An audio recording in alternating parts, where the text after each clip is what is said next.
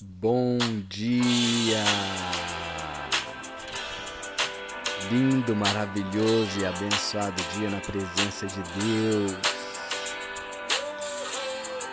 Hoje eu quero começar esse dia com um agradecimento a Deus de todo o coração, que você possa estar comigo agradecendo com essa música que traz alegria para o nosso coração, amém?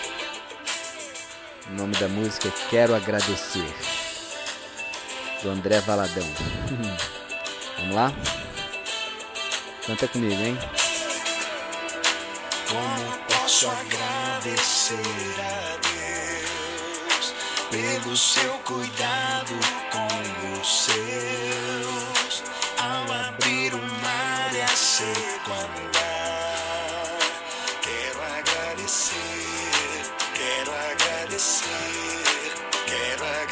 agradecer ao Salvador. Uhul! Eu gosto dessa parte. Uhul! Trazendo alegria, hein? Alegria para os nossos corações. Esse é Jesus. Jesus quer que a nossa alegria seja completa. E só tem como a nossa alegria ser completa se a gente tiver gratidão no nosso coração. Cova dos leões, nada quente não queimar. Quero agradecer, quero agradecer, quero agradecer ao Salvador. Quero agradecer, quero agradecer, quero agradecer ao Salvador. Amém. É bom demais sentir a presença de Deus e poder agradecer independente, independente das circunstâncias. Esse é nosso Deus maravilhoso. Amém? Bom, então vamos começar aqui o dia 532 do projeto Bíblia para Iniciantes, capítulo 16.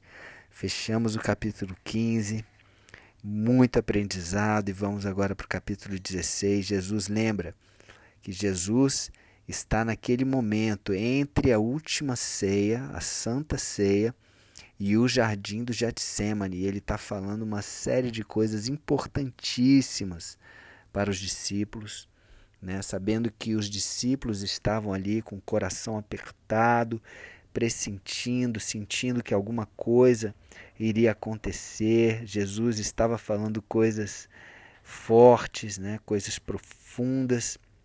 Muitas vezes eles se fazendo ali meio de desentendidos, né? né? Para que eles não é, é, acreditassem que realmente Jesus estava falando que ele, que ele ia embora, né? que, ele, que ele iria morrer.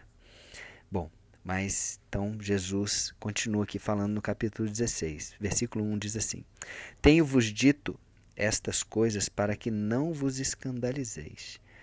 Tá? E aí ele está se referindo à questão do, do Consolador, que, que ele diz que vai enviar né, por parte do Pai, Espírito da Verdade, falando da importância de conhecer a Deus né, da importância de amar a Deus, de semear a palavra de Deus, de permanecer, de frutificar, tudo isso no capítulo 15.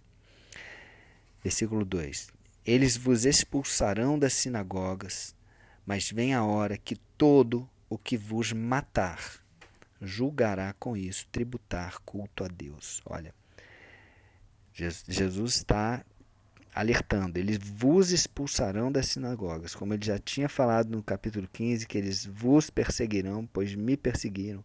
E ele continua alertando: vão expulsar vocês das sinagogas e vão tributar culto a Deus quando matarem vocês. Olha, forte isso, hein? E aí eu me lembro aqui, eu quero trazer a passagem de Saulo, lá em Atos 9, quando ele ele pede cartas de recomendação para ir né, na, na igreja lá em Damasco, é, na, na cidade de Damasco, para é, perseguir os, os seguidores de Jesus. e encarcerá-los, muitas vezes até matá-los. Lembra que no capítulo 7 do, do livro de Atos, o primeiro mártir cristão, né? Estevão, ele foi apedrejado e foi morto ali aos pés de Saulo. Né? E esse Saulo, que depois mudou de nome e virou Paulo, Deus mudou o nome, mudou a identidade, mudou a vida desse homem, ele estava ali é, perseguindo, matando os, os, os cristãos, né? os seguidores de Jesus, e julgando com isso estar tributando culto a Deus, achando que estava fazendo a vontade de Deus. Olha que loucura! Então, Jesus está falando de algo que realmente aconteceu, né? que iria acontecer e realmente aconteceu. Versículo 3: Isso farão porque não conhecem o Pai e nem a mim. Lembra que quando né, Jesus é, apareceu na estrada ali de Damasco para Saulo, ele fala: Saulo, Saulo, por que me persegues? E Saulo pergunta, né? Quem és tu, Senhor? E ele fala: Eu sou Jesus a quem me persegues. Então, de, é, é, Saulo não conhecia Jesus e também com isso não conhecia o Pai. Ele era um religioso, ele era um fariseu, zeloso da lei, mas não conhecia Deus. Olha que loucura. Uma pessoa que era religiosa, que conhecia as Escrituras e, não conhecia a Deus. Isso é o perigo da religiosidade. Versículo 4: Ora, estas coisas vos tenho dito para que, quando a hora chegar, vos recordeis de que eu vou-las disse, que eu disse elas a vocês. Então, ele está falando isso para que depois né? Quando a hora chegar, depois que Jesus morrer e ressuscitar e voltar para os céus, que as, que as pessoas possam lembrar: ó, ah, ele falou isso. Não disse essas palavras a vocês desde o princípio, porque eu estava convosco. É, então ele começa a falar agora. Agora é a hora dele falar e agora é a hora dele revelar algumas coisas. Mas agora eu vou para junto daquele que me enviou. E nenhum de vós me pergunta: Para onde vais? Pelo contrário, porque vos tenho dito estas coisas, a tristeza encheu o vosso coração. Então, como Jesus está falando de coisas profundas e coisas bem assim, vamos dizer, pesadas, né, para que eles entendessem, eles nem perguntavam para onde Jesus ia, porque eles não queriam, como eu falei, eles não muitas vezes eles se faziam de desentendidos, né? Eles não queriam é, é, entender que realmente Jesus ia morrer. Né? Por quê? E aí Jesus explica. Porque Jesus conhecia o coração deles e falou: Porque a tristeza encheu o vosso coração. Então Jesus está diante de discípulos, de seguidores de Jesus, de discípulos que estavam com o coração cheio de tristeza, de ansiedade, de medo. Né? Pedro negou Jesus três vezes por medo. É, eles estavam se sentindo inseguros. O nosso mestre está falando que vai acontecer algo terrível aqui. Está acontecendo que ele, ele, vai, ele vai ser é, crucificado, ele vai ser morto. Mas ele fala também que vai ressuscitar. Mas eles ficam preocupados né, com essa situação toda. Então é isso. Então, Jesus conhece o nosso coração.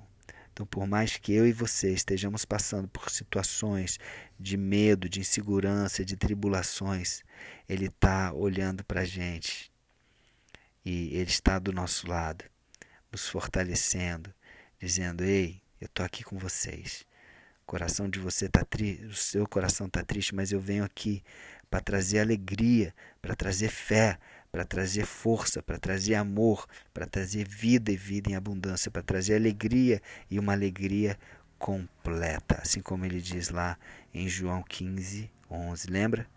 Vou reler João 15, 11. Tenho-vos dito estas coisas para que a minha alegria esteja em vocês e que a minha alegria seja e que a, perdão, e que a vossa alegria seja completa. Amém? Que não haja mais tristeza nos nossos corações, e sim alegria. Vamos orar? Senhor Deus, Pai Jesus, nós te agradecemos porque o Senhor é um Deus que nos conhece, sonda os nossos corações e sabe de tudo que nós temos, é, de tristeza, de tudo que é negativo. O Senhor nos conhece e o Senhor é poderoso para mudar o nosso coração, para mudar, Senhor, os nossos sentimentos, para mudar o nosso interior. Então nós pedimos, vem Pai, muda o nosso interior, tira a tristeza e transforma em alegria. Pai, tira o medo e transforma em amor. Tira, Pai, a raiva e transforma em perdão, transforma, Senhor Deus, em mansidão, em longanimidade, domínio próprio. Tira, Senhor Deus, e que nós possamos, Pai, imitar a Ti cada dia mais, que possamos estar parecendo, estar parecidos contigo, cada dia mais e mais. Tu és o nosso Senhor, Tu és o nosso Salvador. Amém. Em nome de Jesus. Então, um beijo no coração e até o próximo dia do projeto, continuando aqui no capítulo 16 do Evangelho de João. Amém? Um beijo no coração. Fica com Deus.